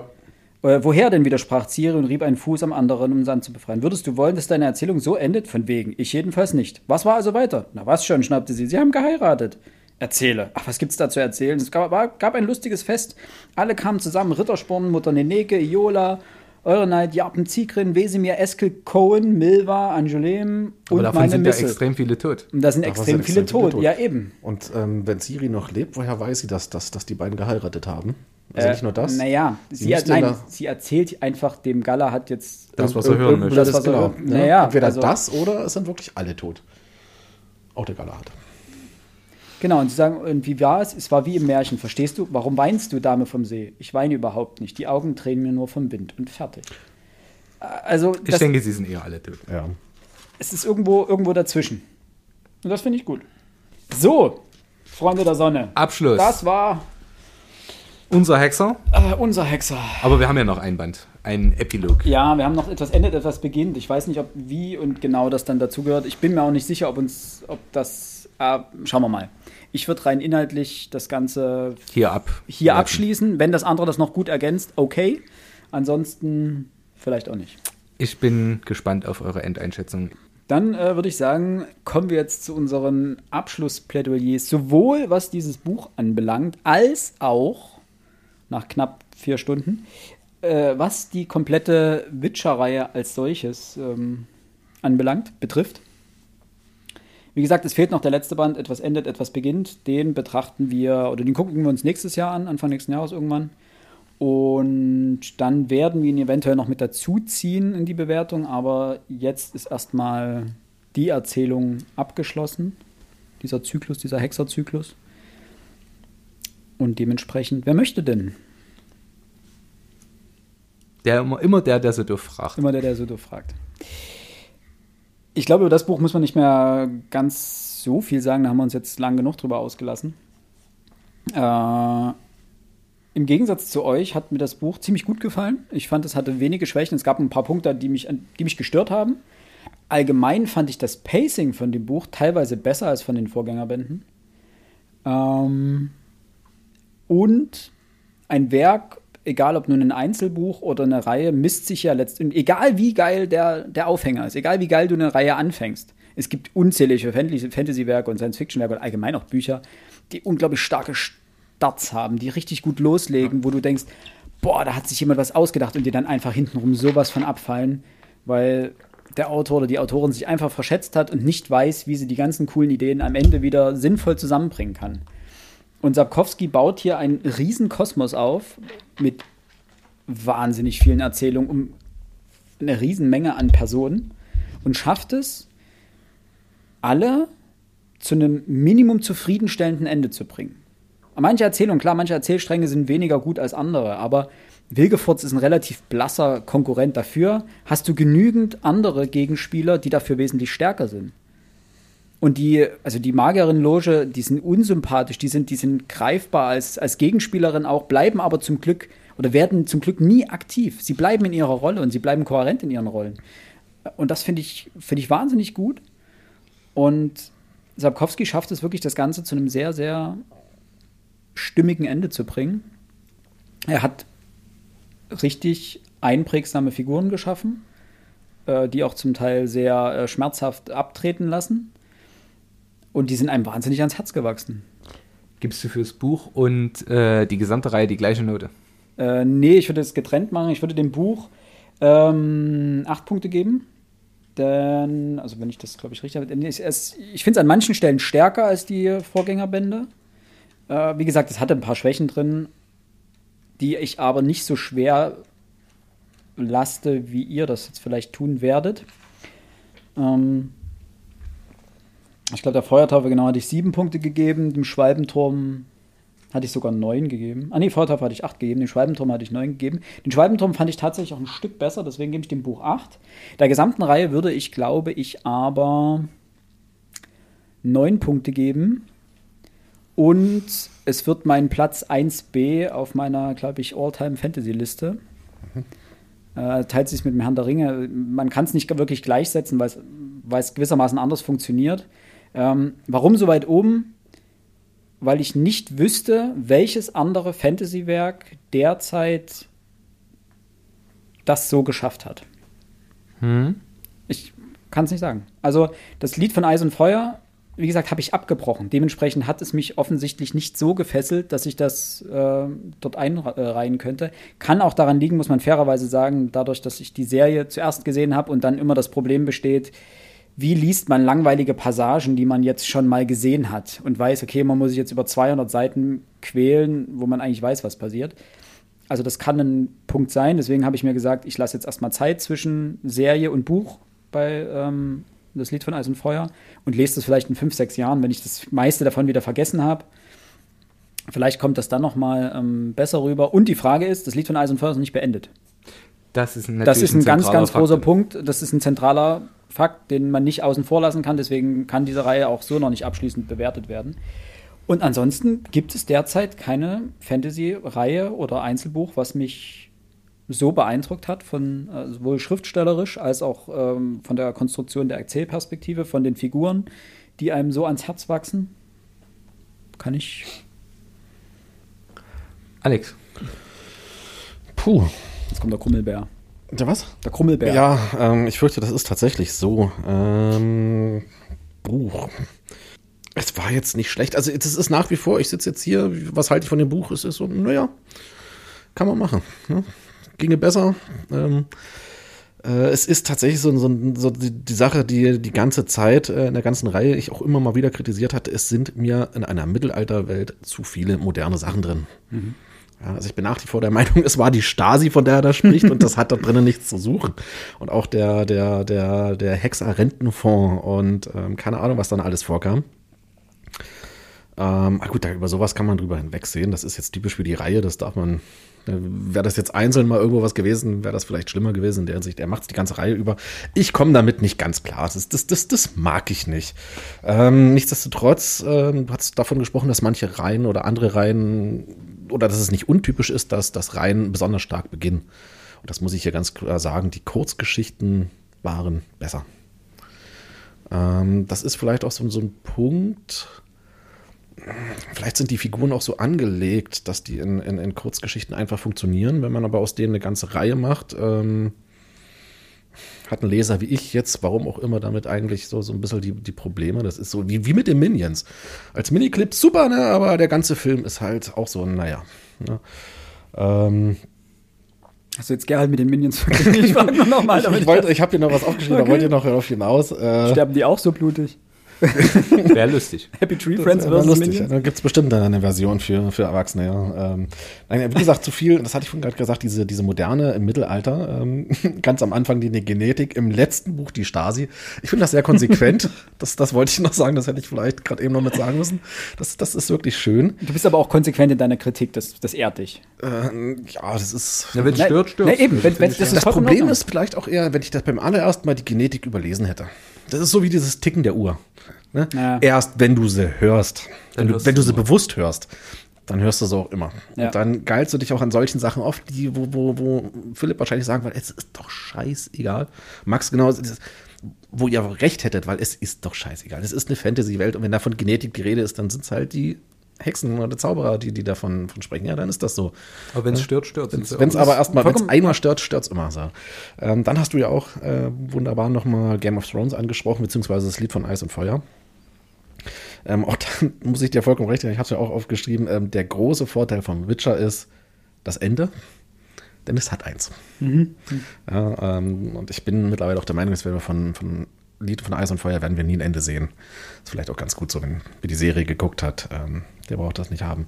Nichtsdestotrotz, wie gesagt, ähm, ich hatte ganz am Anfang, als ich gesagt hatte, dass ich außer Lied von, äh, von Eis und Feuer nichts anderes gesehen habe, äh, gelesen habe aus der Fantasy-Sache, weil Harry Potter, wie gesagt, wollte ich mal außen vor lassen, weil das was komplett anderes ist. Mhm. Herr der Ring habe ich auch gelesen, aber das ist für mich keine Reihe. Deswegen. Ähm, ne? Ja, es sind theoretisch auch drei Bücher, die einzeln erschienen ja, sind und klar. dann ja letztendlich zusammengebunden wurden ähm, in einen Band wie gesagt, Witcher hat jetzt vielleicht auch für mich das Problem, dass es sich aus meiner Perspektive eben mit ähm, George Martin messen musste. Ich habe George Martin wirklich geliebt. Also anders als ihr, da kann ich zum Beispiel die Kritiken nachverfolgen, weil ich finde es nicht langweilig. Ähm, das ist natürlich jetzt fies gegenüber dem Witcher, weil der Witcher funktioniert ganz anders. Da hast du vollkommen recht und dementsprechend, es ist andere Fantasy und vielleicht hat es deswegen auch von Anfang an vielleicht ein bisschen schwerer bei mir gehabt. Wie viele ähm, Punkte gibst du denn? Wie viele Punkte? Das ist jetzt schwer, weil das Buch an sich jetzt nicht wirklich schlecht war. Ne, ähm, ich würde dem Buch. Ich, ich, bin einfach mal radikal. Ich gebe Buch und ähm, kompletten Werk sechs Sterne. Das durfte nicht passen, weil ich glaube, ich habe.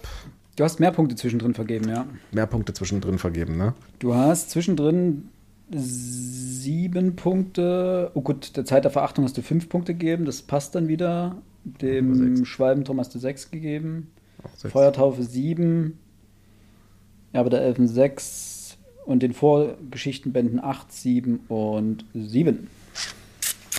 Ja, aber es kommt ungefähr hin. Du kommst im Mittel irgendwo auf irgendwas zwischen 6 und 7 Punkten. So 6, 6,5 Punkte. Ja, ja. Das ist die Frage. Gehst du zur 7 oder nicht? Für die ganze Reihe. Die das ganze Buch Reihe kannst du ja trotzdem so sehen. Boah, nee, ich bleib bei 6. Sowohl für Buch als auch für Reihe. Sowohl für Buch als auch Reihe, genau. genau. Okay. Dann meine äh, Auswertung. Ich möchte nicht alles nochmal wiederholen. Ich hatte es schon angekündigt zu Beginn in meiner Kurzeinschätzung. Das Buch hat mich stellenweise geärgert und gelangweilt. Stellenweise hat es mich aber auch absolut jauchzen lassen vor Freude, weil es wirklich lustig war, spannend, interessant. Gehört ja auch immer mit dazu ähm, faszinierend. Aber auch, es machte mich traurig. Es war emotional. Also es hatte sehr gute, sehr schlechte Momente. Aber das hatte ich in den anderen Büchern in der Form nicht unbedingt. Da gab es mal ein Kapitel, wo ich sagte, hm. aber hier waren teilweise wirklich, die Rahmung fand ich nervig. Hatte ich, haben wir weitreichend beschrieben. Ich finde einige Sachen wirklich einfach überflüssig die es für mich nicht gebraucht hätte. Die könnten einfach raus. Und da gab es viele Stellen. Ich hatte teilweise wirklich das Gefühl, wenn jetzt noch so ein Kapitel kommt, dann könnte mir am Arsch lecken, dann lese ich es nicht zu Ende. Ich hätte es irgendwann hundertprozentig zu Ende gelesen, weil ich mir gesagt hätte, gut, jetzt hast du so viele Bände gelesen, jetzt lässt du das auch noch zu Ende, aber boah, hat mich das geärgert. Demgegenüber hatten wir richtig schöne Stellen. Das ist die Frage, gab es bei den Vorgängerbänden auch so viele so gute Stellen? Ne? Das muss man äh, ja, ja, also okay. schöne Stellen gab es auch, vielleicht nicht ganz in der, im, im, in der Höhe. In der Höhe ganz so krass, aber es gab auch viel weniger so nervige Stellen. Deswegen bin ich beim Buch bei 6 von 10 Punkten. Mhm. Was die Reihe angeht, schieße ich aus, meinem, aus meiner Bewertungsstruktur heraus. Weil ich habe mich von der gesamten Reihe, und das ist ja die Grundidee von Büchern, unfassbar gut unterhalten gefühlt. Ich habe sie gern gelesen, ich bin kein Fantasy-Fan, ich werde es auch nicht mehr werden. Wenn man mich dazu zwingt, habe ich teilweise wirklich Freude dran, merke ich, habe ich gemerkt, das hat mir wirklich Spaß gemacht. Ähm, ich fand die narrative Intelligenz mit den Perspektiven, mit der zeitlichen Einordnung, mit den vorangestellten Zitaten, die ganze Kreativität herausragend. Wirklich herausragend es gab extrem spannende Momente, wo ich das, in denen ich das Buch nicht gern zur Seite gelegt habe. Und nur wenn es nicht anders ging. Die Welt als solche, wie sie geschaffen ist, was da ringsrum passiert, wie es zusammenhängt. Ich bin dankbar, dass ich eine so große Karte habe, auf der ich nachvollziehen kann, wer fährt wohin und wer läuft wohin und so weiter. Top. Es werden sehr relevante Themen angesprochen. Sei es Rassismus, sei es Glaubensfeindlichkeit, sei es äh, sind Sexismen, aber auch wirtschaftliche Geschichten. Also äh, wirklich weiträumig relevante Sachen. Stereotype werden entkräftet, persifliert. Fand ich top. Die Figuren wachsen mir ans Herz. Sei es der Hexer, sei es ähm, Ciri, die ich immer noch schwierig finde, aber okay. Rittersporn. Kaum eine Figur ist nicht ambivalent zu betrachten. Das ist gut. Filgefurz ist anstrengend und nervig. Einige der Zauberinnenloge sind anstrengend und nervig. Aber vor allem die Nebenfiguren, Regis, Dijkstra, ähm, das sind so Figuren, mh, Hm. die fand ich wirklich super. Und natürlich die ganzen Referenzen. Ich mag solche Referenzen. Da fühle ich mich manchmal clever, manchmal ein bisschen sehr doof, wenn ich sie nicht rausgefunden habe und mir erzählt wird, was es ist. Das finde ich einfach schön. Dementsprechend, auch wenn ich quasi jedem Buch sieben Punkte gegeben habe, komme ich am Ende, summa summarum, auf acht von zehn Punkten. Okay. Schwächen hat es, die werde ich jetzt nicht nochmal aufbringen, aber insgesamt war es, es ist es eine wirklich richtig gute Reihe, die mir Spaß gemacht hat und die ich jedem, der sich, der gern auch mal Fantasy liest, dem vielleicht Belletristik als solches nicht so viel Spaß macht, einfach ans Herz legen mag. Das sind wirklich unterhaltsame Bücher. Und ich habe es, ich weiß nicht, wie viele Jahre wir jetzt hier dran lesen, drei Jahre, ähm, ich habe es nicht bereut, die Bücher gelesen zu haben. 2019 haben wir angefangen. Zwei. Zwei Jahre. Zweieinhalb. Hm. Es hat mir einfach Spaß gemacht. Ja. Und ich danke für. Wir haben schon wieder mehr als vier Stunden über ein Buch gesprochen. Es zeigt man ja, dass es schaffen. etwas zu besprechen gibt, dass es relevant ist und dementsprechend. Es war schön. Es, es war Ja. mir eine Ehre. Ja, Etwas beginnt, etwas endet. Wir werden wieder andere Bücher lesen. Vielleicht auch mal wieder eine Reihe. Ja, erstmal Pause mit rein. Ne? Ich brauche jetzt erstmal Ruhe. Ich habe jetzt die neapolitanische, jetzt habe ich den Hexer noch fertig. Ja. Jetzt lese ich wieder Einzelbände. Wir können ja mit Gregs Tagebuch anfangen. Das sind irgendwie 15 äh, oder 14 Bände. aber alle sind so, keine Ahnung, 50 Seiten. Die Hälfte davon ist Comic. Auch meine ganzen Schülerinnen und Schüler lesen das sehr gern. Okay. Und das Lustige ist, man merkt immer, so würde ich Kinderbücher auch konzipieren. Du weißt genau, das muss funktionieren. Das geht gar nicht anders, das muss funktionieren. Da ist alles drin, was ein Kinderbuch braucht. Nun denn, das nur kurz als Exkurs. Also es hat mir wahnsinnig viel Spaß gemacht, mit euch das zu lesen. Das war. Also allein, alle- wenn man sowas anfängt, ist es ja immer. Ich meine, wir haben, glaube ich, ein halbes Jahr Podcast gemacht, bevor wir angefangen haben, Wir haben relativ schnell angefangen damit, ne? äh, den Witcher zu lesen. Na, nicht mal drei weil, Monate. weil Netflix. Weil Netflix angekündigt hat, die Serie hat. zu bringen. Jetzt sind wir wir gesagt, fertig, aber die zweite Staffel kommt erst. genau. Bitter. Nee, fand ich, aber wenn du sowas anfängst, das ist ja, während wir gestartet sind mit unserem Podcast, sind ja auch ganz viele andere irgendwie ans Mikrofon gegangen. Viele gibt es gar nicht mehr. Und einige davon, die mit uns angefangen haben oder die vor uns angefangen haben oder kurz nach uns oder sowas, die gibt es dann zum Teil gar nicht mehr. Und die sich auch ähnlich ambitionierte Sachen äh, oder Projekte vorgenommen haben. Und ich finde es cool, dass wir es geschafft haben, diese Reihe komplett durchzusprechen. Also, dass man da auch dran bleibt und immer wieder, es sind ja, es sprengte ja auch den Rahmen von dem, was wir eigentlich lesen wollten. Wir wollten, haben uns ja gesagt 200 Seiten und that's it. Und ich glaube schon Buch 1 hat das Ganze ein bisschen äh, gesprengt. 638 hat und das 638 jetzt Der das. Band. Voilà. Ähm, Es sind, sind drei 200 Seiten Bücher, die wir hier gelesen haben. Ja, und das hat, finde ich super, dass wir das bis zum Ende äh, durchgehalten haben. Also, es hätte sich auch als kompletten Flop herausstellen können, dass man sich ab Buch 2 da durchquält. Das hätte ja auch passieren können, dass dann jeder gesagt hätte, boah, was für ein Never again. Tynef, never again, genau. Ähm, dementsprechend auch ein ganz großes Dankeschön an euch da draußen, die ihr so lange äh, uns die Treue gehalten habt und so lange die, diese Folgen ja auch äh, euch gewünscht habt und auch dabei geblieben seid. Die Witcher-Folgen zählen auch mit zu den beliebten Folgen äh, unseres Podcasts.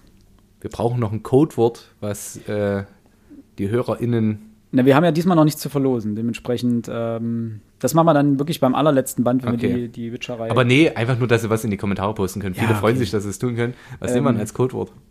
ähm, ähm, ähm, Staatsräson. Staatsräson. Staatsräson. Ja? Schreibt mal Staatsräson in die Kommentare. Vielleicht müssen wir mal gucken, vielleicht haben wir noch irgendwas im Lostopf. und dann- Ja, müssen wir mal gucken. Dann kriegt er eine Flasche Pommes frites oder so. Rot-Weiß. Nein, vielen lieben Dank, dass ihr äh, das auch immer so fleißig kommentiert habt ähm, in Direktnachrichten und uns da so ein gutes Feedback zu den Folgen gegeben habt, dass es euch auch wirklich interessiert hat, was wir hier zu diesem Buch herausgefunden habt, dass ihr auch selber ähm, Infos noch mit beigesteuert habt. Äh, vielen Dank. Es hat wahnsinnig Spaß gemacht. Müssen mal gucken, was wir jetzt äh, als nächstes für den Dezember, für unser Weihnachtskalenderchen planen. Ja, Paris, Athen auf Wiedersehen. Ich weiß nicht, sind wir durch? Wir sind durch. Wir sind durch. Nach vier Stunden, sechs Minuten. Oh, das geht. Ich hätte gedacht länger. Äh, Ja, Und es geht ja noch durch den Schnitt. Also am Ende sind es bestimmt vier, Minu äh, vier Stunden und zwei Minuten.